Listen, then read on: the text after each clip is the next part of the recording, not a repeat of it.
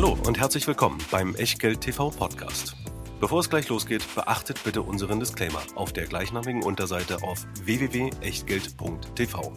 Auf die Inhalte dieses Disclaimers wird zu Beginn einer jeden Sendung explizit eingegangen. Und nun viel Spaß und gute Unterhaltung mit Tobias Kramer und Christian W. Herzlich willkommen aus Berlin, herzlich willkommen zu einer neuen Ausgabe von Echtgeld TV und zu einer Wiederaufnahme. Wir haben ein bisschen pausiert mit Feedback, aber wir haben in der Tat wahrscheinlich so viele Mails und sonstige Kommentare von euch bekommen wie bei keinem anderen Format und von daher ist euer Wunsch unser Befehl. Wir starten wieder mit Feedback und zwar nicht nur im Juni, sondern der Juli-Termin ist auch schon fixiert und nicht nur deswegen aber auch deswegen solltet ihr unbedingt Mitglied in der Echtgeld TV Lounge sein und ähm, was das damit auf sich hat und insbesondere auch, was es mit Chancen und Risiken auf sich hat, die natürlich auch in dieser Folge von Echtgeld TV eine wichtige Rolle spielen. Das kommt wie immer von Christian aus der Friedrichstraße. Tja, ihr wisst ja inzwischen schon, alles, was wir hier machen, ist keine Rechtsberatung, keine Anlageberatung, keine Steuerberatung, keine Aufforderung zum Kauf oder Verkauf von Wertpapieren. Wir tauschen uns aus über sieben Aktien heute.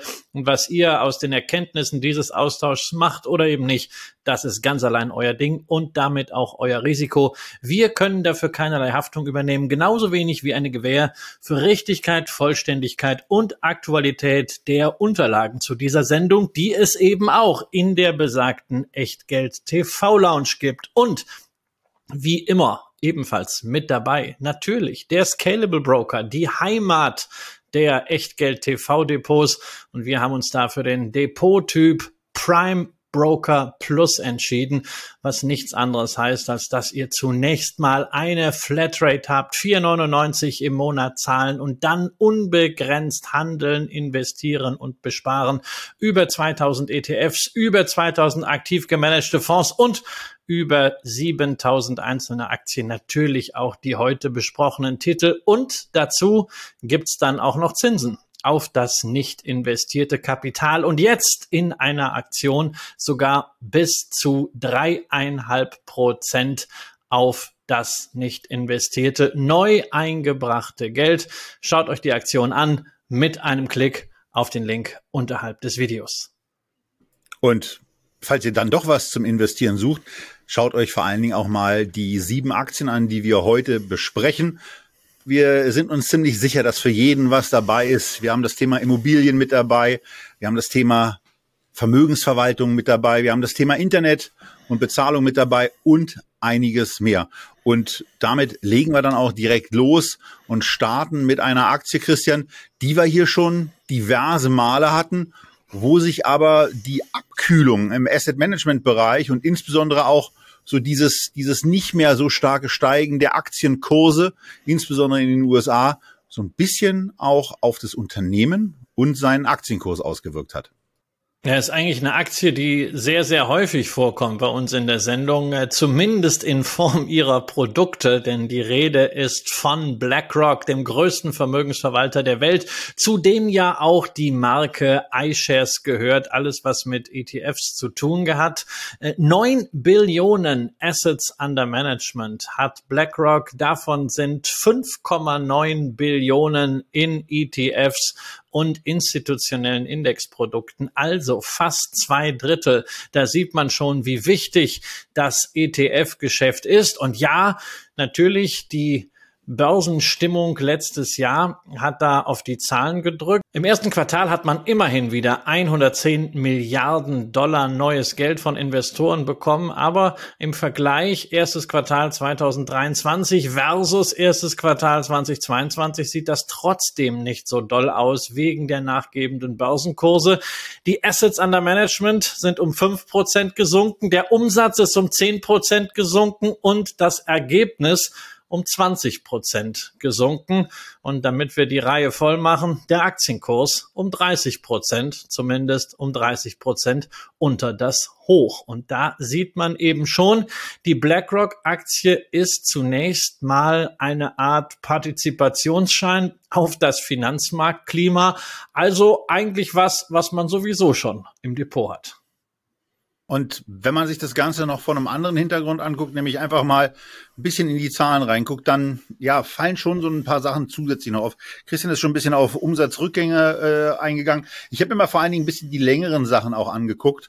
Und dazu zählt beispielsweise, wie ist eigentlich das Umsatzwachstum in den letzten zehn Jahren gewesen? 8,4 Prozent. Wie ist eigentlich das Aktienkurswachstum in den letzten zehn Jahren gewesen? Äh, und da ist schon, da, schon mal mit 13 Prozent mit dabei. Ähm, die, die letzten fünf Jahre gucke ich mir auch ganz gerne an und da haben wir ein relativ schwaches Wachstum, was wir, was wir sehen. 5,1 Prozent bezogen von äh, auf den Zeitraum 17 bis 22. Im gleichen Zeitraum stieg der Gewinn pro Aktie um lediglich 2,5 Prozent. Also ist überraschend mau. Auf Basis des 22er Gewinns äh, entspricht das einem KGV von immerhin 20. Und naja, das ist, das ist schon für das, was man an Wachstum in der Vergangenheit gesehen hat, etwas, was mir ho zu hoch erscheint. Und wenn man es dann auf die Zukunft vorprojiziert, dann ist da auch nicht das zu erwarten, was man möglicherweise bei, bei so einem Kursgewinnverhältnis dann gerne sehen möchte, nämlich ein höheres Wachstum. Umsatzwachstum wird hier bei sechs knapp sieben Prozent erwartet, Gewinnwachstum bei acht Prozent.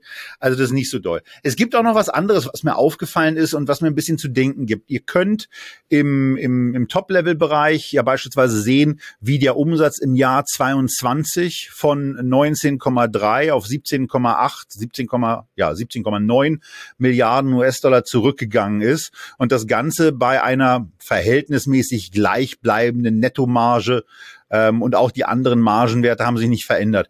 Ähm, was mich beim, beim Blick zurück ein bisschen irritiert hat, ist diese Gesamtkonstanz bei der, bei der Gross Margin, wenn man seinen Blick auf die Jahre 16, 17, 18 und so weiter richtet, ähm, dass da nichts passiert. Das heißt, es kommen wirklich viele und umfangreiche Umsätze oben rauf, aber das hat keinen Verbesserungseffekt ähm, bei der bei der Gross Margin auch das, äh, auch die EBITDA-Marge wird nicht wirklich, wirklich besser und auch im Ablauf seit 2018 wird auch die Nettomarge nicht mehr besser. Das hat mich in dem Bereich deswegen irritiert, weil ja ganz viele Kosten eigentlich normalerweise nicht proportional mitsteigen sollten. Ähm, zumindest dann nicht in der letzten, an der letzten Stelle. An bestimmten Positionen, wie bei der, wieder bei, bei der Gross Margin kann es natürlich sein. Aber irgendwann sollten dann auch äh, Rentabilitätsvorteile zutage treten. Und das passiert hier alles nicht. Und da muss ich dann schon sagen, das ist mir, das ist mir bei dem Wachstum, was BlackRock an den Tag legt und bei den Wachstumsaussichten zu wenig, ein 20er KGV wäre es für mich nicht. Äh, ich wäre an der Stelle eher so auf dem Level, dass ich sage, ein 15er, ein 15er KGV ist in Ordnung und bezogen auf den 23 für 23 erwarteten Gewinn wäre das dann ein Preisniveau von 525 US-Dollar, was immerhin nochmal 23 Prozent Luft nach unten bedeuten würde. Äh, das war jetzt mal so der Ausflug in das Thema Bewertung auf Basis von Zahlen. Christian, du hast vorhin schon etwas gesagt, nämlich zum Thema Assets under Management. Und da hast du dir nochmal ja. mit einem anderen Blickwinkel was angeguckt. Ich muss da nochmal zurückgehen. Ähm, also wir brauchen uns ja nicht zu wundern hier über die Margen. Das ist ja einerseits das, was wir immer feiern wenn wir äh, sagen, hey, super, die ETFs sind wieder billiger geworden. Und das ist andererseits das, was wir ja auch in den Zahlen sehen können. Also das institutionelle Indexing-Geschäft bei BlackRock macht 29 Prozent der Assets under Management aus, aber nur 6 Prozent der Fees. Ne? Also wir hatten, glaube ich, letztens mal bei About You laser focused. Äh, hier könnte man von razor thin margins sprechen. Das ist wirklich also äh, äh, hauchdünn.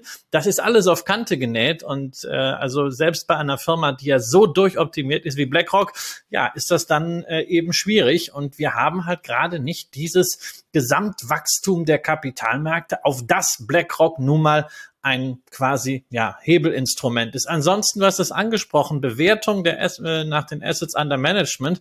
Wir haben ungefähr 100 Milliarden Dollar Börsenwert, 9 Billionen Assets under Management. Das heißt etwa Bewertung mit 1,14 Prozent der Assets under Management. Ist das jetzt viel oder wenig? Naja, gucken wir einfach mal auf Vergleichsmaßstäbe. Vanguard ist ja leider oder zum Glück für die Fondsanteilseigner nicht börsennotiert. Deswegen der Blick nach Frankfurt auf die DWS, die Fondtochter der Deutschen Bank. Die ist ja börsennotiert und die hat 841 Milliarden Assets under Management, also nicht mal ein Zehntel von dem, was BlackRock hat. Ähm, ist aber immerhin auch noch eine ganz ordentliche Summe und wird mit einem Unternehmenswert von 4,4 Milliarden bezahlt, heißt also 0,52 Prozent der Assets under Management, weniger als die Hälfte. Okay, ich gebe zu, äh, die DWS ist kein globaler Marktführer. Die DWS hat einen Greenwashing-Skandal. Äh, die DWS hat einen Hauptaktionär, bei dem man nie so ganz weiß, was er denn jetzt mit der DWS machen will oder eben nicht. Ganz rein oder ganz raus oder mergen oder whatever. Ja, alles fein. Aber das ist eine andere Bewertungsrelation. KGV hast du angesprochen, ist nur halb so hoch, ist 10 bei der DWS. Dividendenrendite 6,4 Prozent versus 3 Prozent bei BlackRock. Ja, und am Ende muss ich sagen, ich habe selber BlackRock Aktien seit langer Zeit, kleine Position, schön gewachsen, ich kriege meine Dividende, feine Sache.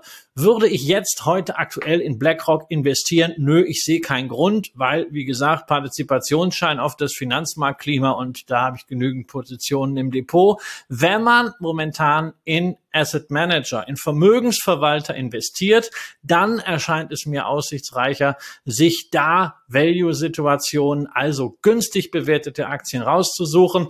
Die DWS wäre eine solche Situation, wo ich ein deutlich höheres Risiko habe, aber auch eine interessante Risikoprämie. Und wenn man es dann im Ausland irgendwo machen will, dann hat man natürlich auch Namen wie eine Schroders oder wie eine T. Rowe Price. Aber warum in die Ferne schweifen, wenn das, ich will nicht sagen gute, aber vielleicht interessante doch liegt so nah?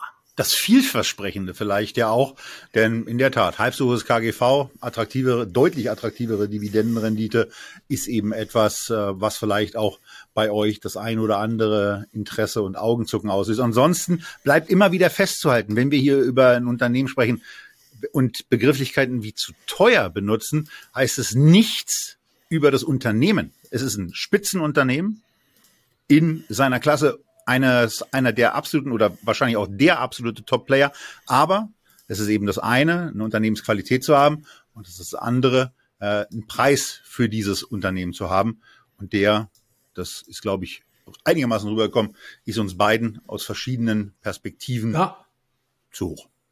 Wobei das, also, ne, wer die Aktie jetzt einfach irgendwann zu, zu 300 einstehen hat oder unter 200, ja, und es ist halt keine Position, bei der man nachts aufwacht und denkt, ups, wo steht denn jetzt BlackRock? Ja, ist eine entspannte Sache, kassiert die Dividende, irgendwann läuft es am Kapitalmarkt wieder besser. Die Bedeutung von Kapitalmärkten wird tendenziell eher zunehmen. Der Machtfaktor BlackRock wird sicherlich auch dann weiter für eine Skalierung sorgen. Da würde ich mir keine Sorgen drum machen, gerade nicht äh, angesichts der dann ja äh, doch recht üppigen persönlichen Dividendenrendite. Aber ist halt einfach heute brauche ich BlackRock nicht. Und ob man jetzt heute in der Situation unbedingt Vermögensverwalteraktien braucht, das ist dann auf einer anderen Sache. Aber wenn, dann würde ich eher die DWS kaufen.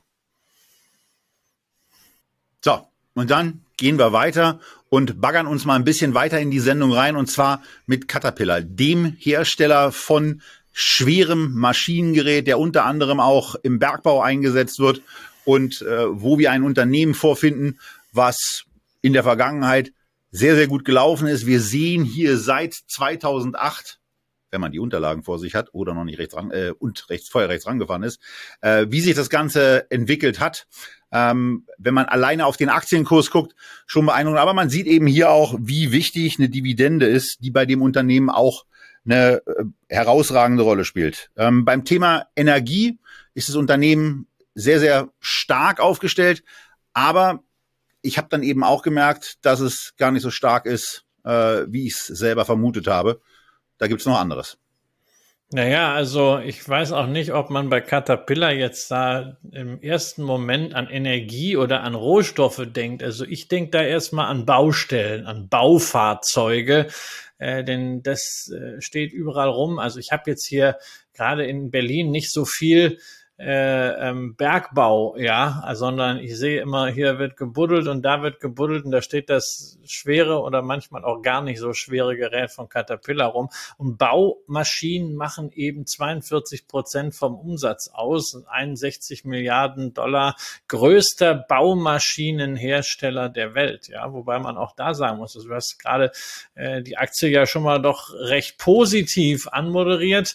Der Umsatz war 2012 schon mal höher gewesen als jetzt. Äh, was man allerdings geschafft hat, ist mit diesem Umsatz deutlich profitabler zu werden, als man früher war. Also äh, wenn man das als Bezugspunkt nimmt, hat man den Gewinn von 5,6 auf immerhin 7,1 Milliarden gesteigert. Und momentan läuft es ja mal richtig gut. Im Q1 gab es ein Umsatzplus von 17 Prozent. Das allein ist schon mal toll, aber wir haben ja die Zeiten von Inflation und dann erklären uns Unternehmen bisweilen ja auch immer noch, es gibt Lieferkettendisruption und das läuft nicht und jenes läuft nicht und makroökonomisch ist sowieso alles Mist. Was sie auch geschafft haben, ist die operative Marge von 13,7 auf 17,2 Prozent zu erhöhen. Das ist wirklich Preismacht da haben sie gezeigt, sie sind momentan mit den richtigen Produkten richtig gepreist am Markt, Gewinn überproportional gestiegen, wobei ich nicht weiß, ob man das aufs Jahr hochrechnen darf. Ja. Ansonsten, es wird ja oft von Finanzpornografie gesprochen. Es gibt auch Finanzgrafikpornografie. Und das hat man beispielsweise in der Financial Results Summary, wo man bei Sales und Revenue ähm, ein gewisses Ungleichgewicht feststellen kann äh, wie stark diese Differenz im ersten Quartal 2022 ähm, dargestellt wird zu dem, was man im ersten Quartal 23 erreicht hat. Da geht es dann von 13,6 Milliarden US-Dollar auf 15,9 Milliarden US-Dollar hoch. Äh, was man dabei ein bisschen übersieht, ist, ähm, was ein Namensvetter von mir schon mal in einem sehr, sehr schönen Buch, So lügt man mit Statistik, ähm, zusammengefasst hat, dass man nämlich grafische Bezugspunkte auch mal konsequent falsch setzen kann. Und das machen die an verschiedenen Stellen in ihren, ähm, in ihren, in ihrem Earnings Release. Ähm, so ist zum Beispiel äh, der, der Abstand äh, von der 23er, vom 23er Balken zum 22er Balken 71 Prozent, während die Zunahme bei diesen Zahlen eben nur auch attraktive, aber und von Christian auch schon angesprochene 17 Prozent ist. Aber 17 Prozent ist eben was anderes als 71 Prozent. Also da sind sie irgendwie ein bisschen durcheinander gekommen. Ähm, und das ist etwas, was da ein bisschen nervt. Ähm, ja, zumindest, zumindest wenn man gerne auf solche Grafiken guckt und die auch für Informationszwecke heranzieht. Tja, aber Chart Crime hin oder her. Am Ende bleibt die Frage, was wir denn jetzt über die Aktie denken und über die Bewertung. Also die Analystenerwartungen, die so im Bereich 16 bis 17 Dollar je Aktie sind. Tobias ist ja ein großer Fan von diesen Schätzungen. Die implizieren ein KGV von 13. Und äh, da könnte man ja jetzt sagen, wow, das ist ja ein Value-Schnäppchen. Aber das sind natürlich schon Schätzungen, die mir sehr stark danach aussehen, als wenn da allenfalls ein Soft-Soft-Landing der US-Konjunktur und auch der globalen Wirtschaft eingepreist ist. Auf keinen Fall das Szenario einer stärkeren Rezession. Denn was passiert, wenn wir wirklich eine deutliche Konjunkturabkühlung sehen, insbesondere aufgrund der vielleicht nicht weiter steigenden, aber nicht sinkenden Kapitalmarktzinsen.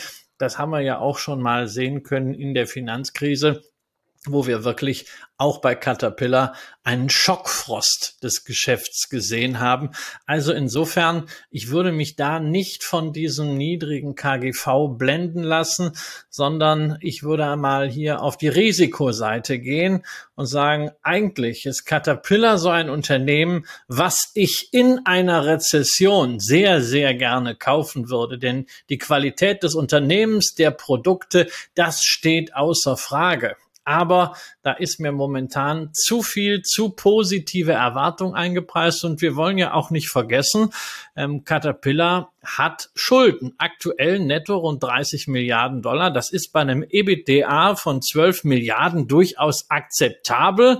Aber man darf halt nicht vergessen, ein solches EBITDA ist in einer Rezession auch schnell mal auf die Hälfte weggebrezelt und dann steht da plötzlich eine 5 und dann ist vielleicht auch die Schuldensituation nicht mehr ganz so komfortabel.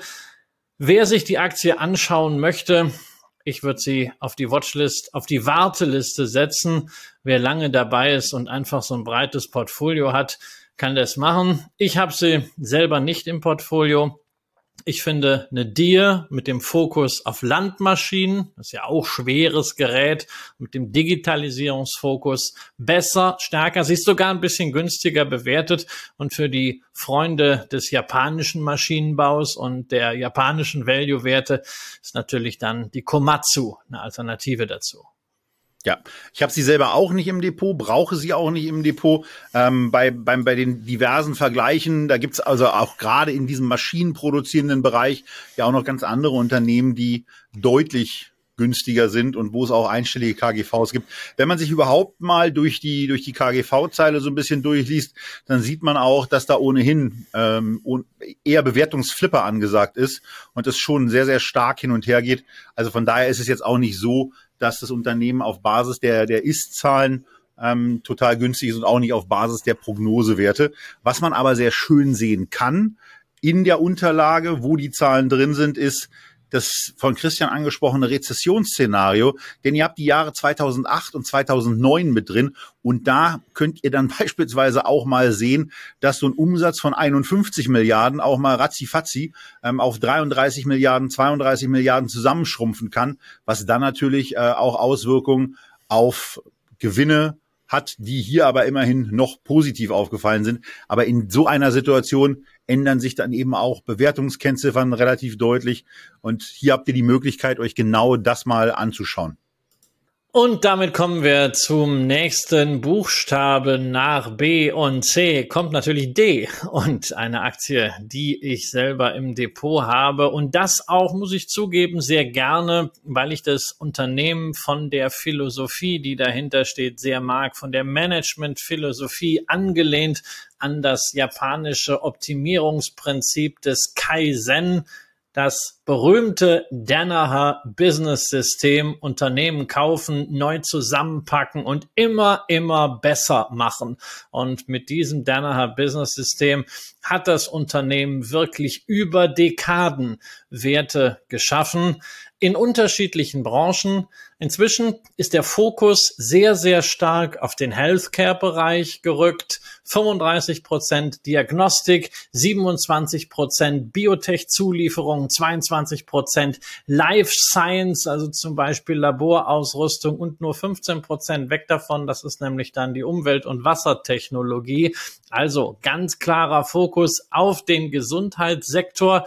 Damit hat man natürlich insbesondere bei Diagnostik und Biotech nach Corona, in der Corona-Pandemie immens profitiert. Die Wachstumskurve nicht nur beim Aktienkurs, sondern auch bei Umsatz und Gewinn ist nach oben abgeknickt. Aber wie das halt so ist, Tobias, bei den Corona-Profiteuren, dieser Sondereffekt wird rausgepreist und wir haben nicht nur einen Umsatzrückgang im Q1 gesehen, sondern wir sehen auch schon länger fallende Kurse bei Danaher, die Aktie inzwischen 30 Prozent unter ihrem Hoch. Genau, das war bei 333 und äh, ja, jetzt steht sie eben ein ganzes Stück niedriger.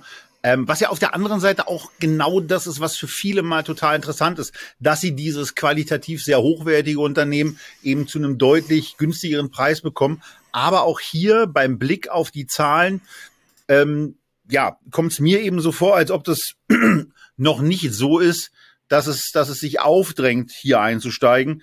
Ähm, auch hier mal so dieser Blick auf die letzten zehn Jahre bei einem, bei einem sich verändernden Unternehmen. Und äh, da muss man ja auch noch dazu sagen, Christian, da sind ja ein paar Sachen sogar noch nicht mal mit dabei. Äh, was wir hier sehen an den Zahlen, die aufbereitet sind, ist ein 5,6-prozentiges Wachstum beim Umsatz jedes Jahr, ein 11,7-prozentiges Wachstum beim Gewinn jedes Jahr und bei dem Aktienkurs ein, ein Wachstum von 20 Prozent jedes Jahr. Und das berücksichtigt ja auch noch nicht mal bestimmte Sachen, die man zwischenzeitlich noch mal über Ausgliederungen zusätzlich reinbekommen hat. fairerweise, die natürlich an der Stelle dann auch den Umsatz wieder reduziert haben. Also hier sieht es für mich so aus, als ob wir schon eine sehr, sehr ordentliche Multiple Expansion hatten in der Vergangenheit, die ähm, ja jetzt vielleicht ein Stück weit abgeschlossen ist. Das sieht man dann eben, wenn man wenn man aufs Kursumsatzverhältnis guckt, was von 8,23 Ende 21 auf 5,55 gefallen ist, oder auch wenn man sich überhaupt das Kursgewinnverhältnis mal anguckt, was im Bereich 45, 38 Ende 2020 Ende 2021 war und jetzt bei 25 angekommen ist, für, für mich ist es sehr, sehr schwer, da irgendwie eine Einstiegsmarke zu finden. Ich bin auch aufgrund von wiederum erwarteten Wachstumszahlen eher so auf dem, auf dem Level, dass ich auch hier äh, ein 15er KGV, was im Übrigen in den Jahren 2009, 10, 11 und 12 so ein Wert war, wo sich das Unternehmen bewegt hat, wo das Zinsniveau im Übrigen auch vergleichbar war zu dem heute, ähm, dass ich das, dass ich ein 15er KGV hier für angemessen hielte. Und das ist eben, naja, schon äh, einigermaßen weit entfernt, 40 Prozent unterhalb dessen, was äh, das aktuelle KGV ausweist. Und wenn man dann eben sagt, naja, dann, dann geht man eben ran und guckt sich mal an, was bedeutet das bezogen auf den Gewinn, dann kommt man eben auf so ein, auf so ein Kurslevel von 141. Da würde ich die Aktie dann auch äh, in der Tat sehr gerne haben, denn qualitativ ist es ja auch so, und was, was die Performance anbelangt, dass hier ein sehr, sehr beeindruckender Track Record in diesem Bereich, der eben auch wichtig ist, in ihm investiert zu sein, aufweisen kann. Aber mir ist die Aktie trotz des 30-prozentigen Rückgangs bisher zu teuer. Ich bräuchte quasi vom Hoch einen knapp 60-prozentigen Rückgang, präzise wären es 58 Prozent. Christian, ähm, ab wann würdest du sagen, da kann man doch noch mal vielleicht ein bisschen früher als ich eine, eine Limit Order reinlegen. Ja, also ich muss sagen, die Argumentation mit Zahlen von 2008, 2010, 2012, die teile ich halt nicht, weil das Unternehmen sich einfach sehr, sehr stark verändert hat, äh, hin zu einem sehr, sehr starken Healthcare-Fokus, wie schon mal erwähnt. Da waren ja früher noch andere Geschäfte da drin, also insbesondere die 2016 abgespaltenen Maschinenbau- und Messinstrumente-Aktivitäten, die ja als Fortive äh, an die Börse gegangen sind im Rahmen meines Spin-offs. Also die Firma hat sich verändert und damit hat sich natürlich auch das Multiple verändert, weil der Healthcare-Sektor traditionell höher bewegt bewertet wird. Und bei allen Minuszeichen dürfen wir auch nicht vergessen, hier wird der Covid-Effekt rausgepreist. Das ist einfach zehn Prozent Umsatzrückgang im Bereich Diagnostik. Und das Unternehmen leidet natürlich unter den steigenden Zinsen beziehungsweise der nachlassenden Venture Capital Aktivität im Biotechnologiesektor.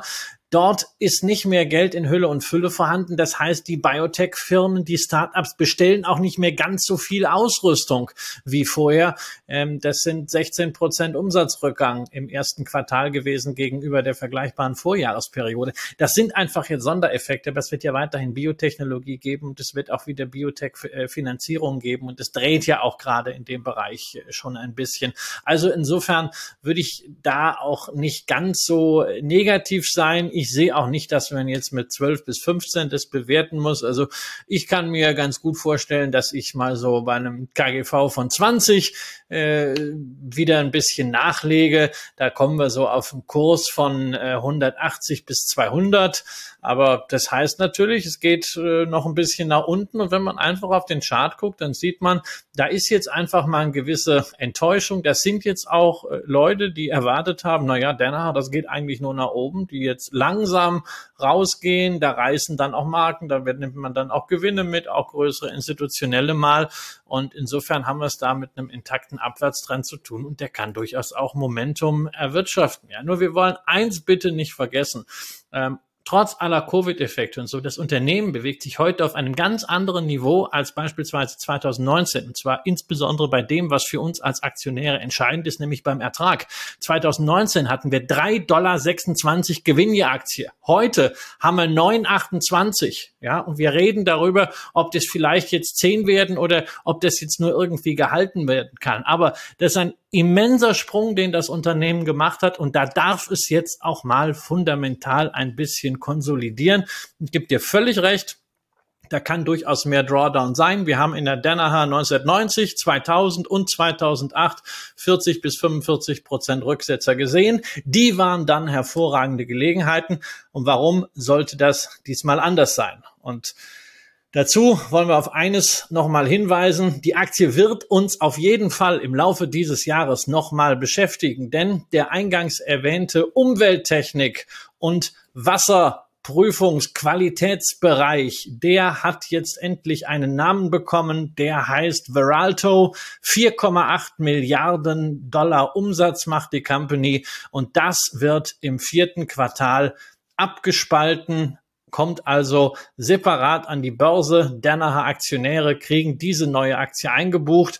Water Quality Aktien gibt's nicht ganz so viele. Das wird ein spannendes Thema, was auch nochmal eine andere Bewertung bringen kann. Und es ist halt auch nochmal ein Zuckerle obendrauf. Und es sorgt natürlich auch dafür, dass der Danaher Kurs ein noch stärkeres Healthcare Pure Play wird. Und das ist insgesamt für die Kapitalmarktstory positiv.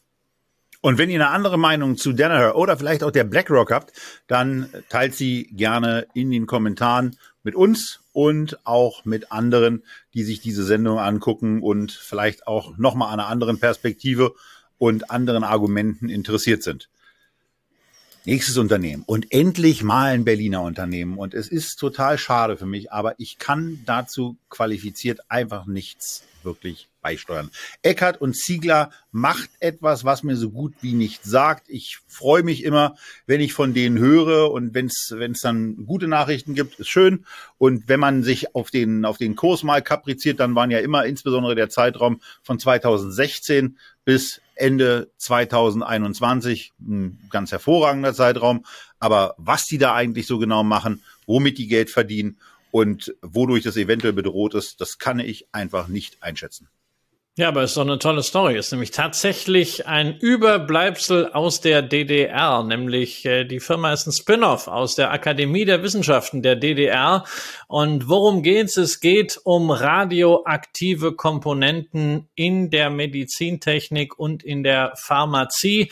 Man hat zwei Geschäftsfelder. Einerseits die Komponenten Isotopentechnik, zum Beispiel für solche bildgebenden Verfahren, also Geräte, wie sie teilweise auch Siemens Healthineers produziert. Und der andere Bereich, das ist dann wirklich der starke Wachstumsbereich radioaktive Wirkstoffe in pharmazeutischer Qualität etwa zur Behandlung von Leberkrebs, Prostatakrebs. Ähm, das ist ein Markt, wenn man da in die Studien reinschaut, die das Unternehmen äh, zitiert, der soll von aktuell 1,5 Milliarden Dollar weltweit bis 2030 auf 20 Milliarden US-Dollar anwachsen. Also eine mehr als Verzehnfachung. Und wenn es natürlich Eckert und Ziegler gelingt, in größerem Umfang diese radioaktiven Wirkstoffe an große Pharmakonzerne zu lizenzieren, mit entsprechend guten Agreements, dann ist das natürlich mit Hebel quasi auf diese Marktentwicklung. Allerdings da muss man auch ganz offen sein. Das sind Themen, die kann man in einer Analystenpräsentation, die kann man im Research-Bericht nachlesen, die kann man dann irgendwie auf Plausibilität versuchen zu prüfen, aber das ist halt einfacher bei einer Coca-Cola oder bei einer Monster-Aktie. Äh, ich tue mich da in diesem medizintechnischen Bereich, was das Nachvollziehen angeht, ziemlich schwer. Guck also dann am Ende, weil mehr bleibt ja nicht, wovon ich zumindest einen Eindruck kriegen kann, ne, auf die Zahlen. Tja, und wenn man jetzt hier so diese Kursentwicklung sieht und dieses Wachstum, diese Story und dann sieht man, der Umsatz über die letzten fünf Jahre im Durchschnitt acht Prozent PA gestiegen. Ja, ist schön, aber das haut jetzt auch mich nicht so vom Hocker, dass ich sage, das muss jetzt ein Multi-Bagger werden. Und das Ergebnis, die Aktie seit 2019 1,07 Euro, 1,11 Euro, 1,66 Euro, letztes Jahr 1,41 Euro und dieses Jahr 1,19 Euro. Also wieder nochmal schwächer. Tja, ich weiß es nicht. Es gibt nichts, was mich so wirklich kickt auf der Zahlenseite und dafür, dass ich jetzt diese Riesenchance irgendwie unbedingt erkenne in der äh, Marktseite, Radioaktivität, glaube ich ja alles, ähm, fehlt mir einfach das Know-how. Deswegen nix für mich.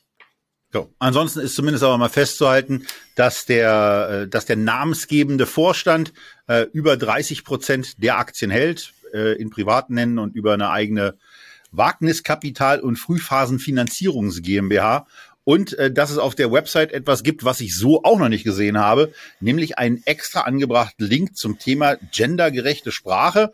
Ähm, ich fand, also bei mir ist es, bei mir ist es positiv angekommen. Wir hatten, ich habe das mal in die Redaktion äh, von meiner anderen Firma reingegeben. Da gab es auch unterschiedliche Sichtweisen, ähm, aber es ist zumindest mal eine Art und Weise, damit umzugehen und einfach auch zu sagen, ähm, wir sehen es eben so, dass wir sprachlich vereinfachen wollen und äh, das im Interesse einer besseren Lesbarkeit nicht nach geschlechtsspezifischen Personenbezeichnungen differenziert wird und sämtliche Personenbezeichnungen gelten gleichermaßen für alle Geschlechter.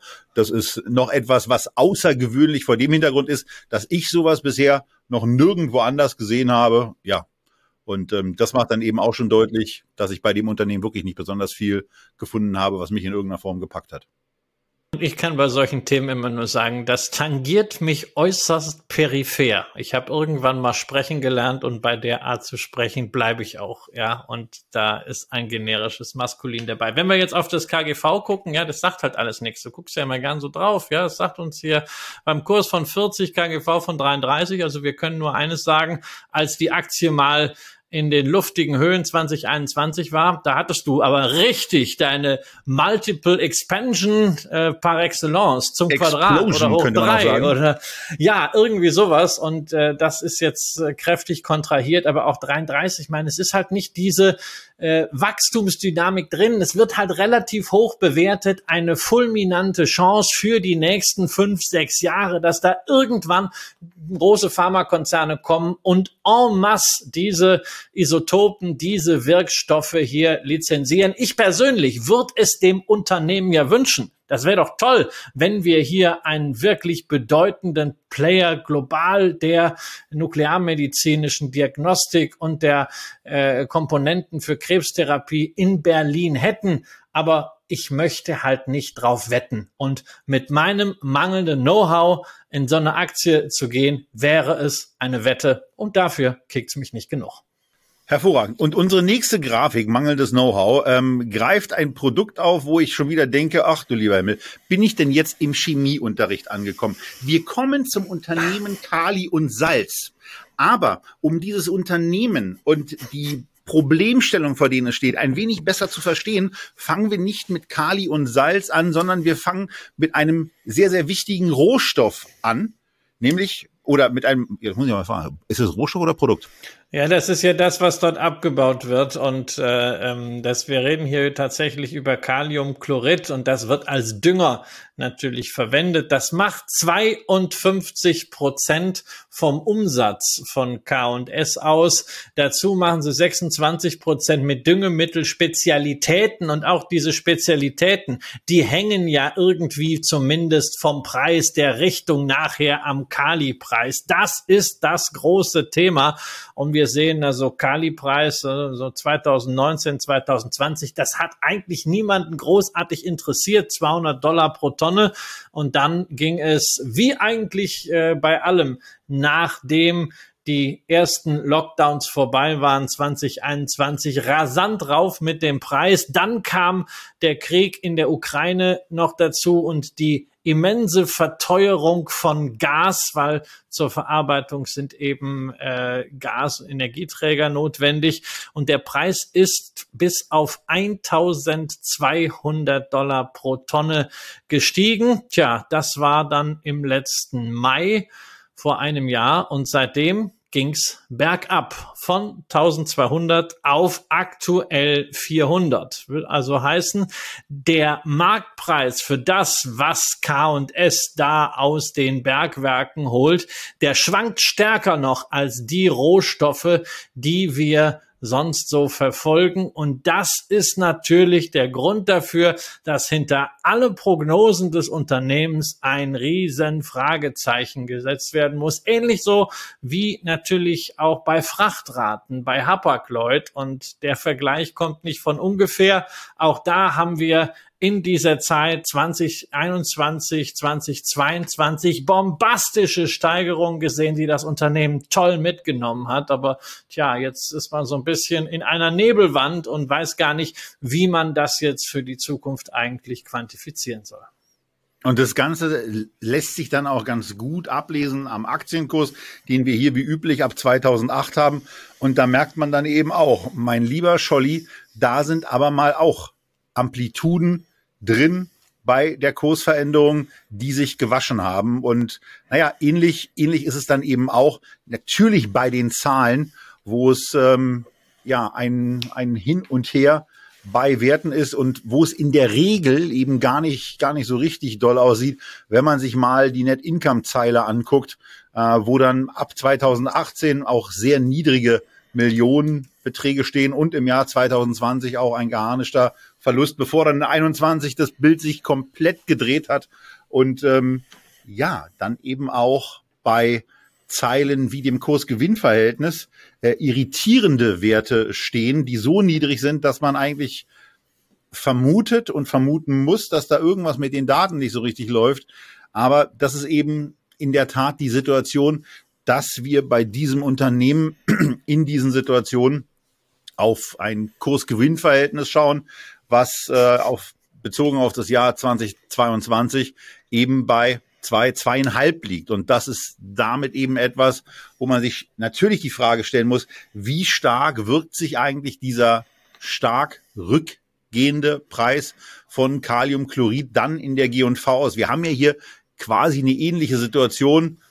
Christian hat das Ganze auf Hapag-Lloyd abgehoben. Mir fallen da immer zuerst die Goldproduzenten ein, ähm, die eben auch von dem, von dem Preis dann abhängig sind. Und wenn sie ihre Position nicht hatchen, dann kann der Goldpreis eben auch extrem gewinnverstärkend oder auch gewinnreduzierend wirken. Und hier haben wir das ähm, eigentlich nochmal ein bisschen gehebelt, weil diese Preisdifferenzen, die das Kaliumchlorid, hier nochmal zur Erinnerung, von Anfang 21 ausgehen von 200 US-Dollar pro Tonne in einem Schwung bis Ende 22, äh, bis Ende 21 hoch auf 800, dann Peak 1200 ähm, im, im Mai und dann dieser, dieser Rückgang in zwei Wellen, eine etwas steilere, jetzt eine etwas schwächere, die sich aber auch wieder anschickt, nochmal äh, stärker zu werden. Also wo man schon sieht, da kommt richtig Druck über den Preis in die Gewinn- und Verlustrechnung rein. Und äh, damit muss man an der Stelle eben erstmal klarkommen. Was wir aber auch gesehen haben, ist, dass ein hier schon sehr häufig genanntes Unternehmen im Bereich von Beteiligungen ähm, sich hier engagiert hat. Wir reden von der Scherzer AG, die in der Hauptversammlungspräsentation unter anderem auch die Portfoliochance Kali oder K&S AG mit drauf haben und zwar auch mit dem Hinweis, dass der Buchwert je Aktie Ende 22 auf 35 Euro 10 gestiegen ist. Und ähm, es gibt also einen, einen Investmentansatz vor allen Dingen auch neben den, nennen wir es mal, etwas ungewisseren äh, Gewinnzahlen, die für das Jahr 23 und auch 24 dann zu erwarten sind, dass nämlich ähm, ja ein Wert da zu sein scheint, der ordentlich ist. Ansonsten ist eben hier auch zu sagen, dass eine, eine ordentliche Liquiditätsposition auch vorherrscht. Die Marktkapitalisierung von knapp drei Milliarden Euro wird durch die Cash-Position ähm, wirkt absenken auf den Enterprise Value, der bei zwei Milliarden liegt. Also hier haben wir dann ähm, schon etwas, was vor dem optischen Auge auch noch mit Gewinnzahlen gerechnet, die es im nächsten Quartal aller Voraussicht nach gar nicht mehr geben wird, äh, recht günstig erscheint und was eben auf Basis äh, des, des Buchwerts die Aktie von 35 Euro noch zusätzlich sehr, sehr günstig erscheint. Ja, ja, ich bin ja dadurch auch indirekt engagiert als Aktionär von Scherzer. Gucken wir mal, was da draus wird. Aber nochmal zu dieser Prognoseunsicherheit. Ja, also K&S hatte in der ursprünglichen Jahresprognose für 2023 die Erwartung geäußert, dass der Kali-Preis im Durchschnitt des Jahres 20 Prozent unter dem Durchschnitt des letzten Jahres sein würde. Ja, das wäre also jetzt im Durchschnitt äh, 690 Dollar. Ähm, Im ersten Quartal waren wir jetzt schon mal nur bei 486 und es gibt keinen Grund dafür, dass das irgendwie nach oben drehen soll. Und jetzt sagen sie plötzlich, also ähm, das wird im Jahresdurchschnitt spürbar unter diesen 486 liegen. Also äh, da hat man deutlich mal Luft abgelassen. Vorteil ist natürlich auf der anderen Seite, die Kosten sind auch geringer geworden. Das darf man ja nicht vergessen, dass im letzten Jahr äh, nicht nur die Verkaufspreise kräftig gestiegen sind, sondern natürlich auch die Kostenseite. Ähm, aber die gesunkenen Kosten können das jetzt hier nicht kompensieren. Und man hat einfach mal so diese Prognose, beispielsweise für den Free Cashflow, äh, die bei 700 bis 900 lag, was auch schon ein breiter Korridor ist, auf 650 bis 850 Millionen Euro eingedampft. Und gucken wir mal, wo der Preis weiterhin hingeht. Ich meine, momentan ist es bewertet mit 2,5 bis dreimal Free Cash Flow. Ja, das ist sensationell. Aber äh, vier Themen, auf die ich einfach nochmal hinweisen will. Erstens, wir haben in der Bilanz einen sehr, sehr hohen Forderungsbestand laufend. Ja, das muss nicht schlimm sein, aber es ist immer ein Risiko. Zweitens, wir haben Bergbaurisiken hier. Ähm, die sind auch jetzt schon wieder quantifiziert mit einem dreistelligen Millionenbetrag. Da gibt es im letzten Quartalsbericht eine längere Abhandlung zu. Wir haben insgesamt einen undurchsichtigen Kali-Markt, äh, wo auch Russland eine sehr, sehr wichtige Rolle spielt. Es ist ein hoch intransparenter Markt. Und wir haben viertens halt einfach das Faktum, dass dieses Unternehmen seit über zehn Jahren kontinuierlich Geld vernichtet. Und wenn du dir den Chart anschaust, da weißt du eigentlich alles. Und ich kann bei K&S immer nur sagen, never forget 2015. 2015 wollte Portage aus Kanada K&S zu 41 Euro kaufen und der damalige Vorstand, dem auch der heutige CEO Burkhard Lohr ankündigte, hat weiß Gott was versucht, um diesen Übernahmeversuch abzublocken. Sie haben es erfolgreich geschafft. Ist. Sie waren immer, ja, ja, sie waren immer der Meinung, äh, sie sind viel mehr wert. Und heute sind wir bei 15,63 Euro, nachdem wir zwischenzeitlich einen riesigen Boom hatten. Und da habe ich einfach irgendwie so, ah, da, da sehe ich diese 2,5 mal 3 Free Cash Flow und denke mir aber trotzdem, ah, irgendwas sträubt sich in mir. So, kommen wir zur sechsten und damit fast letzten Aktie, denn es gibt wie immer noch die Scalable Stock, aber die sechste Aktie, die ihr ausgewählt habt, ist eine von einem Unternehmen, was es in den letzten Monaten geschafft hat, um nicht 50, nicht 60, nicht 70, sondern 80 Prozent vom Höchstkurs 308 US-Dollar nach unten zu gehen. Die Rede ist von PayPal. Ähm, PAL ist ja schon mal ein Begriff, äh, der als Herr Tana ganz positiv beliebt ist.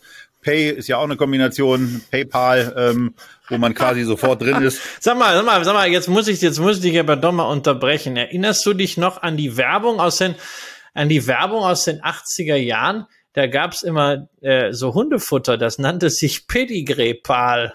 Da muss ich immer dran denken. Ja, also deswegen, ich weiß nicht, ob das so positiv ist. Und also bei, bei dem Pal, an den du denkst, nämlich Dardai, wollen wir auch eins nicht vergessen, ist ein sympathischer Trainer, aber der ist eben auch abgestiegen jetzt mit der Mannschaft. Und die Frage ist ja, Abstieg haben wir das auch bei PayPal im Kurs, keine Frage. Aber wie sieht's fundamental aus, deiner Meinung nach? Naja, jetzt schon wieder, jetzt schon wieder ein ganzes Stück äh, logischerweise attraktiver. Und das muss man sich eben, also wir hatten, wir hatten ja auch schon den Begriff Multiple Explosion jetzt äh, in dieser Sendung. Hier war es nur die gute alte Expansion. Und wenn ihr, wenn ihr in die PS-Zeile, also in die Price Sales, in die Kursumsatzzeile guckt, dann dann ist es schon mal ganz ordentlich, dass sich dieses in 2015 und 16 verzeichnete äh, Viererkursumsatz, Vierer, Fünferkursumsatzverhältnis dann auf bis zu 13 ähm, im Dezember 2020 erhöht hat und das Ganze ja dann ähm, auch nicht mal auf dem auf dem Kurshöhepunkt war. Also wir kriegen den den den Bewertungspeak, den kriegen wir hier nicht hin, aber da das Kursumsatzverhältnis jetzt bei 2,6 angekommen ist, ist es zumindest mal so ein Punkt, wo man sagen kann, okay, das gucken wir uns mal ein bisschen genauer an. Wir sehen auch, dass das, ähm, das Enterprise Value to EBITDA ähm, ein Drittel unter dem Wert von 2015, 2016 angekommen ist, von 2020 und 2021, wo Werte im Bereich von 42 und 40 erreicht wurden, brauchen wir nicht reden. 13 ist dieses Verhältnis hier, also auch sehr, sehr niedrig. Ähm, und äh, vor dem Hintergrund äh, drängt sich der eine oder andere Blick vielleicht auch mal wieder auf, wenn man in die Unternehmenspräsentation reinguckt und da einfach mal ein bisschen, ein bisschen versucht, Dinge zu finden. Und wenn man dann ein bisschen reinguckt in das, was das Unternehmen macht, dann geht es natürlich um das Thema Bezahlung, um Transaktionen durchzuführen. Und was mich persönlich ja dann schon überrascht hat, ist, dass es eine deutlich, naja, nicht deutlich, aber eine zumindest gut sichtbare Zunahme bei der Aktivität der Konten gibt. Dass nämlich diese Konten von den Nutzern im Durchschnitt nicht mehr wie im vierten Quartal 2021 45 Mal für einzelne Transaktionen benutzt werden, also 15 Transaktionen dann im Monat, sondern diese Anzahl jetzt auf 53 gestiegen ist. Und dazu ist mir dann aufgefallen, dass ich das relativ überraschend finde, denn ich bin ja auch PayPal-Nutzer. Aber ich nutze das nicht ansatzweise so oft. Und deswegen würde uns an der Stelle mal interessieren, und wir haben die Frage unter dem angehefteten Kommentar zu diesem Video angebracht, ähm, was eure, was eure Transaktionsanzahl eigentlich so in einem Monat, wir gehen jetzt nicht in die Quartale, äh, so ist. Und da würdet ihr uns einen Gefallen tun, wenn ihr da einfach mal reinschreibt, wie viel Transaktionen hattet ihr mit PayPal im Mai des Jahres 2023 und wie viele hattet ihr zum Beispiel mit Apple Pay oder mit Google Pay, also diesem, diesem äh, Knopfdruck Konkurrenzprodukt, weil das ist, das geht mir immer so, seitdem ich Apple Pay benutze, dass ich da den Eindruck habe, dass man da irgendwie den Anschluss verpasst hat und ich die Zahlen ziemlich beeindruckend fand. Was nicht so beeindruckend ist, Christian, aus meiner Sicht, ist diese sehr, sehr schwache Zunahme von 426 Millionen aktiven Accounts auf 433. Also da ist quasi ein Wachstumsdeckel an irgendeiner, in irgendeiner Form drauf. Und durch eine Steigerung der Aktivität sieht es ganz gut aus. Aber das Wachstum bei den Accounts, das hat man bei PayPal trotz des frühen Markteintritts irgendwie ein bisschen verpennt, oder? Naja, aber ich meine, also 433 Millionen Accounts, das ist ja schon mal nicht schlecht. Ja, das ist eine ordentliche Basis und aus der Basis kannst du entsprechend Geld ziehen. Natürlich äh, sieht das nach einer gewissen Sättigung aus. Vielleicht muss man an der einen oder anderen Stelle mehr investieren. Äh, wir haben jetzt sehr stark auf die Kundenseite äh, beim Endkunden geschaut. Ich glaube, man muss auch mal auf die andere Seite gucken, nämlich äh, die Händler. Da krieg ich das irgendwie in meiner Bubble, in der ja auch so ein paar Reseller sind, äh, in der letzten Zeit häufiger mit, dass man sich über PayPal beschwert, dass die Abwicklung nicht richtig funktioniert, dass Gelder äh, zurückgehalten werden, dass man sehr, sehr umfangreich, teilweise völlig abstruse Vorgänge dokumentieren muss, was unglaublichen Folgeaufwand hat, bis man dann tatsächlich äh, Geld bekommt, was irgendwie zwischenzeitlich geblockt war. Also Compliance-Standards, die vielleicht ein bisschen zu viel des Guten sind und die Geschäft verhindern, vielleicht sogar verhindern sollen. Denn das war ja auch so ein Thema in dem Earnings Call, wo darüber gesprochen wurde, was ist denn mit der Marge jetzt? Warum geht die Marge runter? Ist es wirklich der Konkurrenzdruck von Apple Pay, von Google Pay, von Stripe oder ist es wirklich so, wie PayPal das verargumentiert hat, dass man bewusst das Geschäft zu größeren Händlern verschiebt, weil es einfacher sei und weil man die kleineren Händler so ein bisschen aussiebt, auch mit Blick auf Seriosität. Das ist für mich am Ende so ein bisschen dubios, ja. Nur, wir müssen auf der anderen Seite auch mal sagen, wir haben es hier mit einem Unternehmen zu tun, was auf der Basis, die es hat, sich sehr, sehr klare Aussagen zutraut zu den betriebswirtschaftlichen Themen der nächsten Monate. Wir haben eine sehr klare Guidance für das, was für uns als Aktionäre eigentlich am wichtigsten ist, nämlich für den Free Cash Flow. Da steht einfach mal eine 5. 5 Milliarden Dollar. Und das ist ja auch mal eine Ansage, denn also wenn man diese fünf Milliarden Dollar jetzt einfach sieben Jahre lang bekommt, ja, weil man wächst nicht, aber man zieht aus dieser geschäftlichen Basis genau das raus, naja, und man kauft dann für diesen Betrag Aktien zurück, dann hat PayPal die halbe Firma zurückgekauft. Nur, dass mal die Dimensionen klar sind. Ja, und bei den Dimensionen ist eins wichtig. Nicht nur, dass Sie ankündigen, dass der Free Cashflow von Ihnen erwartet in diesem Jahr bei fünf Milliarden liegen wird, sondern es wird eben auch angekündigt, für immerhin vier Milliarden diese Aktienrückkäufe auch zu tätigen. Also äh, dieses Beispiel von Christian äh, ist im ersten Moment so, wo man sich denkt, so ein bisschen shocking, aber sie fangen eben damit an. Und wenn man sich jetzt auch noch vergegenwärtigt, dass hier ein äh, Gewinn pro Aktie in Aussicht gestellt wird von knapp 5 Dollar, dann muss man bei einem Aktienkurs von 64 eben auch einfach mal konstatieren, Moment mal, das ist ja dann schon mal unter Bewertungsgesichtspunkten eine ganz andere Kante, denn dann sind wir auf einmal bei einem Kurs-Gewinn-Verhältnis von 13 und wenn es dann auch noch gelingt, diesen Gewinn zu steigern, denn danach wird nach Anhören und Beteiligung an den Investorencalls eben ausgegangen, dass der Gewinn bis 25 nochmal auf 6,66 ansteigen kann, was dann auf Basis des aktuellen Kurses bedeuten würde, dass das Kursgewinnverhältnis unter 10 läge auf Basis des aktuellen. Also das ist hier etwas, was schon speziell ist und ähm, wo offensichtlich deutlich mehr auf das Thema Profitabilität Wert gelegt wird. Schade bleibt's halt trotzdem, Christian, dass dieser Vorsprung, den man da mal hatte, weil PayPal nutzen wir ja alle, also wir beide zumindest, schon mehrere Jahre. Und wenn man sich dann überlegt, welche Marktstellung mit der Einfachheit ein Apple Pay erreicht hat und auch wie es in meiner Wahrnehmung diesem Thema mobiles Bezahlen zum Durchbruch verholfen hat, ist es schon schade, dass das diesem Unternehmen leider nicht ansatzweise so gelungen ist, weil bei mir fängt es eben an, dass ich auch die Wahrnehmung habe, dass ich bei teurer werdenden Käufen zunehmend auf Apple Pay und mit Apple Pay ähm, die Dinge nutze und eben nicht nur bei der kleinen Bäckerzahlung von drei, vier, fünf äh, Euro, sondern durchaus auch ähm, an, jetzt anfangen, größere Tickets über diese einfache Plattform zu bezahlen. Wie ist es bei dir vom Nutzen? Naja, also, also ich laufe ja eigentlich nur noch so beim, beim Bäcker und sonst wo mit dem Handy oder mit der Uhr durch die Gegend. Ich finde das super praktisch. Äh, es ist eine tolle Geschichte. Ich habe früher nie mit Karte gezahlt, ähm, weil immer diese, diese komischen Plastikdinger, aber jetzt das Handy hat man eh. Dann die PIN-Eingabe. Ja, gerade an der Kasse, na, gucke ich eh immer im Handy irgendwas nach, weil es mir langweilig ist und zack, dann hält man es halt auch noch drauf. Finde ich einfach eine, eine tolle Geschichte. Na, große Sachen im Internet kaufe ich ja eigentlich nicht und ich habe irgendwo, also wo ich was kaufe, da kaufe ich schon seit Ewigkeiten irgendwie so, so Schuhe, ja, bei irgendwelchen Shops, die es aber auch schon lange gibt oder Nike und sowas. Da ist überall PayPal eingestellt, äh, weil ich das immer schon hatte und dann ist ja selbes Zahlungsmittel verwenden, ändert es ja nicht. Ich bin ja faule Socke. Insofern äh, kann ich das da nicht bestätigen. Aber ähm, sie werden nicht verschwinden und man kann auch auf einem solchen Niveau irgendwie existieren und vielleicht, ja, haben sie ja doch dann irgendwie so einen Moment, wo man dann plötzlich sagt, ja, also die sind gar nicht so uncool.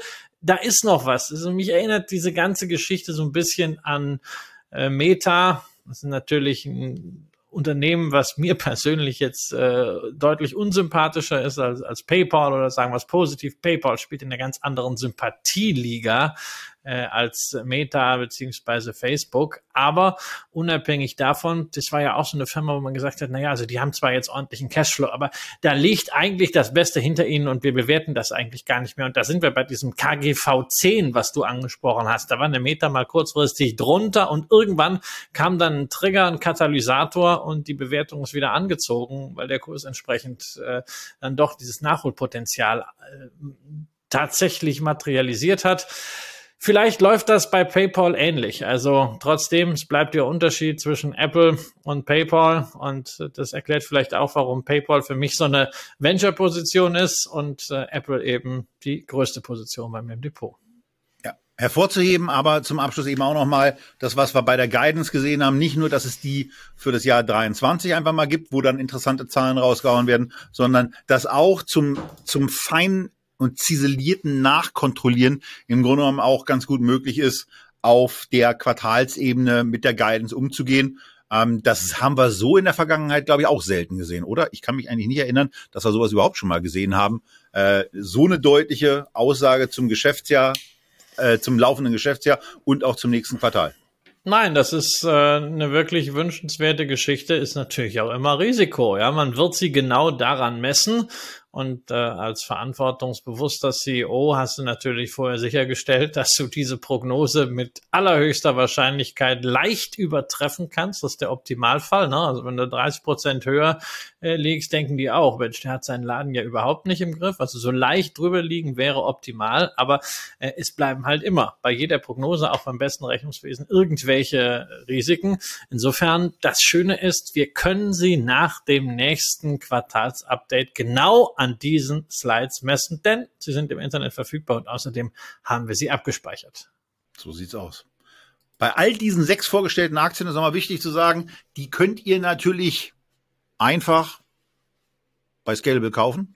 Ihr könnt sie aber auch im Rahmen von einem Sparplan kaufen. Und das gilt auch für die Aktie, die wir jetzt besprechen. Wir sind bei der, bei der Scalable Stock angekommen und da gucken wir ja vor allen Dingen darauf, welche Aktie besonders aktiv gehandelt wird. Und ähm, da gibt's zum einen eine Aktie, die sehr, sehr, sehr aktiv verkauft wurde von Scalable-Kunden, aber nächste Woche machen wir ein kleines KI-Special. Und da werden wir dann auch die Nvidia-Aktie besprechen, die deswegen heute nicht mit dabei ist, weil wir gesagt haben, das reicht auch noch kommende Woche. Stattdessen haben wir uns eine Aktie ausgesucht, die auf der Kaufseite auf Position 2 stand bei der Auswertung, die wir bekommen haben. Und das ist eine Aktie, mit der wahrscheinlich viele gar nicht mehr gerechnet haben, dass sie hier überhaupt nochmal stattfindet. Aber bei der Einschätzung von Unternehmen gilt natürlich auch für uns, dass eine Meinung irgendwann auch in der Vergangenheit liegt und man immer auch mal wieder hingucken muss, ob sich an dieser Meinung was geändert hat. Naja, und wenn ich so eine Anmoderation mache, dann ist eigentlich klar, dass es fast nur eine Aktie geben kann, die wir jetzt nehmen, nämlich die Realty Income. Eine der absoluten Lieblingsaktien, was ich, als wir diese Aktie zum ersten Mal besprochen haben, überhaupt nicht wusste und realisiert hatte und somit meinen ersten Shitstorm mitbekommen habe, als ich, also insbesondere ich, würde ich sagen, Christian, diese Aktie schon sehr, sehr schlecht besprochen hatte und auch schlecht wahrgenommen hatte, was ihre Kommunikation äh, sowohl auf der Website ihre Kommunikation im persönlichen Bereich, die nämlich nicht stattgefunden hat, ähm, eingeschätzt habe und auch bei den Kennzahlen überhaupt nicht mit dem einverstanden war, was ich gesehen habe. Daran, das kann ich schon mal vorwegnehmen, hat sich eine ganze Menge geändert. Ähm, aber jetzt gucken wir einfach mal auf dieses Unternehmen rauf, Christian, und du erklärst denjenigen, die es vielleicht nicht kennen, vielleicht mal ganz kurz, was machen die eigentlich? Weil Realty, Income, das klingt ja ganz gut, wird wohl irgendwas mit Immobilien und Einkommen zu tun haben. Genau, Einkommen aus Immobilien äh, und zwar nicht nur aus einer, sondern aus insgesamt 12.500 Liegenschaften, fast ausschließlich sogenannte äh, Single Tenant Properties, also Liegenschaften mit einem einzigen Mieter, 82 Prozent klassisch Retail, also sowas wie äh, Dollar General, Walgreens, 7-Eleven, Family Dollar, FedEx, also letztendlich Waren des täglichen Bedarfs werden da verkauft. Für diese Unternehmen stellt man die Liegenschaften, also Grund und Boden mit Gebäude zur Verfügung, äh, vor allem in den USA, aber inzwischen hat man auch schon sieben Milliarden von insgesamt 60 Milliarden in Europa investiert, hat also jetzt auch so eine Internationalisierungsstrategie, vor allem mit Fokus auf UK, Italien und Frankreich begonnen. Und das Besondere an Realty Income für diejenigen, die es nicht wissen, ist der Claim. The Monthly Dividend Company. Das hat man sich sogar als Trademark schützen lassen.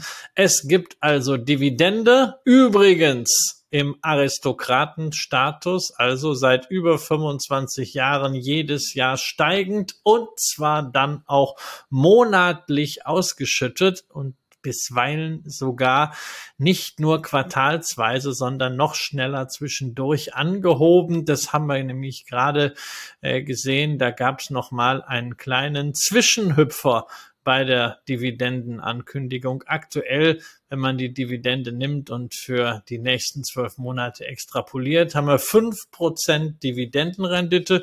Das ist jetzt nicht äh, wahnsinnig viel. Es gibt auch REITs mit zehn Prozent. Das sind dann diejenigen, die hinterher die Dividende nicht mehr zahlen können. Äh, es ist aber natürlich doch auf jeden Fall äh, durchaus üppig. Und was sehr, sehr erfreulich ist, diese Dividende, die da gezahlt wird, bei REITs ja in gewissem Umfang, nämlich bis 90 Prozent der handelsrechtlichen Erträge gezahlt werden muss. Diese Dividende kann man sich auch leisten, wenn man auf die operativen Erträge schaut, nämlich da haben wir insgesamt so etwa drei Dollar für die letzten zwölf Monate an Dividende und die operativen Erträge, der sogenannte FFO, die Funds from Operation 405, also zu 75 Prozent gedeckt. Und das sieht doch wirklich gut aus.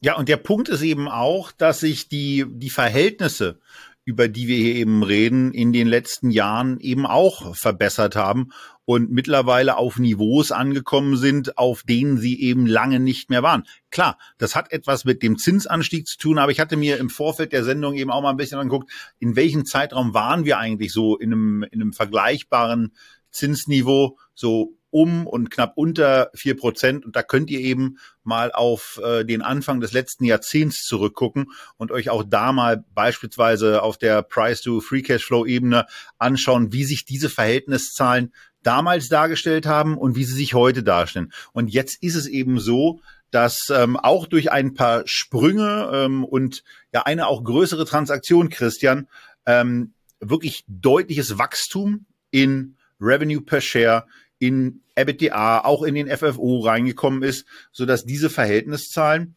ja, und deswegen muss man sich eben ab und zu schon mal unvoreingenommen angucken, auch wenn man stinkig darüber ist, dass möglicherweise ein IR-Mail nicht beantwortet wurde.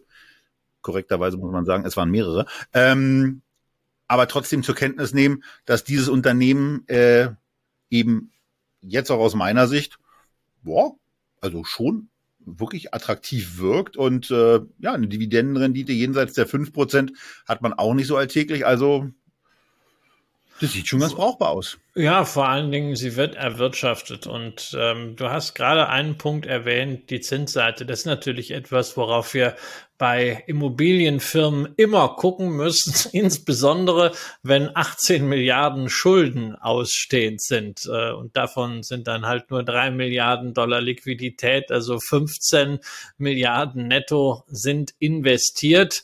Da ist es dann eben sehr, sehr wichtig, in den Verbindlichkeitenspiegel hineinzugehen, zu schauen, wie sind die denn in der Zukunft verteilt? Und da stellen wir schon mal sehr erfreut fest, für 2023 kein Refinanzierungsbedarf und dann wird es relativ gleich verteilt, wobei man also 2024 knapp drei Milliarden Dollar refinanzieren muss. Darunter äh, ist unter anderem eine zehnjährige Anleihe aus dem Jahr 2014, die damals mit einem Coupon von 3,875 Prozent begeben wurde. Aktuelle Rendite einer zehnjährigen Anleihe ist 5,6 Prozent bei Realty Income. Das heißt, wir sehen also, Sie müssen etwa 200 Basispunkte mehr zahlen als vor zehn Jahren für die Refinanzierung dieser zehnjährigen Anleihe. Da Sie ein gutes Rating haben, gehe ich nicht davon aus, dass Sie im momentanen Marktumfeld Schwierigkeiten haben, diese Anleihen zu refinanzieren. Wichtig auch die Ankaufsrenditen, die verhalten sich in aller Regel analog zu den Zinsen. Das ist auch etwas, was man in Deutschland ganz gut erklärt kriegt von Matthias Schrade, von der Defama. Und ein wichtiger Punkt auch noch, weil es bei Defama auch noch äh, wichtige Rolle spielt, nämlich variable Finanzierung. Die haben äh, ja äh, eine sehr lange äh, Zinsbindungsdauer und bei Realty Income ist es ähnlich konservativ. Die variablen Finanzierung sind äh, weniger als 20 Prozent. Das heißt also, ähm, der Laden ist einerseits in der Wachstumsstrategie sehr offensiv, aber in der Finanzierung defensiver aufgestellt als viele andere Immobilienwerte und auch als man im ersten Moment vermuten würde, wenn man sieht, was sie an Transaktionen gemacht haben. Insbesondere dieser Zusammenschluss mit Vareed 2021, eine 11 Milliarden Dollar Transaktion. Aber da muss man halt einfach sagen, das haben sie schon richtig geil gemacht, ja. Sie haben ein großes Portfolio dazu bekommen. Sie haben so eine Einheit von Büroimmobilien dann gehabt, 2021. Das zeigt auch, da waren sie richtig geschickt, sondern sie haben die schnell mal an die Börse gefurzt, indem sie einen Spin-off davon gemacht haben. Ja, Orion heißt das Ding. Zu 20 an die Börse gekommen, jetzt nur noch 6 wert. War genau der richtige Moment. Und man darf auch eins nicht vergessen, sie haben halt inzwischen den Vorteil der Skalierung. Sie kommen aufgrund ihrer Größe, aufgrund ihrer Kapitalstärke an wirklich interessante Deals dran, äh, wo man auch mal ein bisschen von diesem klassischen Fokus auf äh, Handel wegkommt. Beispielsweise hat man einen Sale and Lease Back Deal mit Win der Casino-Firma für das Encore in Boston äh, gemacht. Und ein anderes Beispiel von dem, was man gerade tut, ist, man expandiert in den Healthcare-Sektor und hat sich insgesamt 224 Dentalzentren dahingelegt für 520 Millionen Dollar. Also das sind natürlich Deals, die auch nicht jeder machen kann. Und da profitieren sie einfach äh, von ihrer Größe. Ja. Und ob das jetzt ein Einstiegskurs ist, das ist ja dann nochmal eine ganz andere Sache. Ähm, aber es ist jetzt zumindest ein deutlich attraktiveres Niveau, ähm, als wir es bei unserer ersten Besprechung gesehen haben. Von daher ähm, ist es jetzt eben einfach auch eine ganz schöne Situation, durch eure Käufe auch auf diese Aktie wieder gestoßen worden zu sein und dann eben auch gesagt haben, naja, dann gehen wir eben so unvoreingenommen ran, wie es sich dann eben gehört. Also es trifft auf mich da ein bisschen stärker zu ähm, als auf Christian, weil der fand die Aktie damals auch gar nicht so schlimm wie ich, glaube ich. Ich fand ähm, sie, ich fand sie einfach äh, aus einem Grunde langweilig, weil ich dieses Thema, was ja im Großen und Ganzen irgendwie Nahversorgungsimmobilien ist, mit der Defama ausreichend abgedeckt habe. Und ich muss ja sowieso schon häufig in die USA ausweichen, weil es die Firmen, die Geschäftsmodelle, die ich gerne mag, eben in Deutschland nicht gibt, zumindest nicht in der Skalierung, dass ich mir gesagt habe, also nee, äh, dann brauche ich auch noch Realty Income, das habe ich mit der Defama abgedeckt, Haken dran. Aber man muss halt einfach auch sagen, wenn man sich die Wertentwicklung von Realty Income anschaut, und wir haben euch ja äh, nicht nur in den Unterlagen den Aktienkurs reingepackt, sondern auch noch die kumulierte Dividende und die Dividende, wenn man sie denn reinvestiert hat. Und bei der Reinvestition sieht es halt wirklich genauso aus wie der US äh, REIT Index beziehungsweise ETF. Da gab es ganz, ganz viele Firmen, die viel schlechter waren und auch von der Dividendenseite her. Also das ist einfach auch nochmal eine, eine tolle Zahl.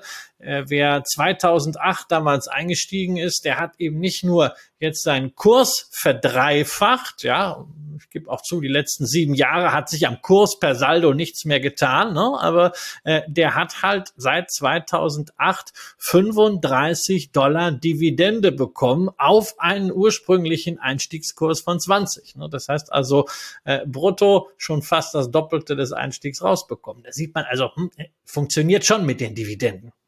Und nach sieben dann vielleicht auch etwas magereren Jahren kann es ja dann auch sein, dass ganz andere Jahre wieder bevorstehen. Und ähm, naja, im Immobiliendepot werden wir bei Gelegenheit sowieso mal wieder eine Anpassung vornehmen. Und vielleicht sehen wir der die Realty Income nochmal an von einigen von euch wahrscheinlich an gänzlich unerwarteter Stelle in diesem Format wieder, das jetzt dem Ende entgegengeht. Nicht ohne euch nochmal erstens darum zu bitten, zum Thema PayPal unter dem angehefteten Kommentar mal eure Transaktion im Monat Mai 23 äh, so ein bisschen zumindest zu sagen, also nach dem Motto, wie viele Käufe habt ihr über PayPal durchgeführt, wie viele Transaktionen hattet ihr über, über Apple Pay? Oder natürlich auch gerne genommen über Google Pay. Wäre mal ganz interessant zu wissen, da die Relation so ein bisschen äh, zu sehen, ob das äh, nur bei uns so ist, dass wir den Eindruck haben, Apple Pay ähm, eben viel häufiger zu benutzen. Ansonsten nochmal der Hinweis. Im Juli gibt's wieder eine Echtgeld-TV-Sendung. Und im Juli wird es wieder so sein, dass wir ausschließlich die Mitglieder der Echtgeld-TV-Lounge dazu einladen, ihre Aktien zu nennen und dafür abzustimmen. Wenn ihr da also noch nicht mit bei seid, dann hier nochmal der sehr, sehr deutliche Erinnerungsmerker dahingehend, dass ihr euch doch bitte da anmeldet und dann eben auch von Neuigkeiten bei uns und natürlich auch von der geöffneten Wunschbox auf der Website erfahrt. Das war's für heute. Wir wünschen euch wie immer, dass ihr gesund bleibt, dass ihr das ein oder andere zum Investieren hier gefunden habt. Wir würden uns freuen, wenn ihr das nächste Mal wieder mit dabei seid und natürlich ansonsten liked, weiterempfehlt und Freunden vor allen Dingen davon erzählt, dass ihr hier den ein oder anderen ganz vernünftigen Ideenposten aufgegriffen habt und was mitgenommen habt. Macht's gut, bis nächstes Mal.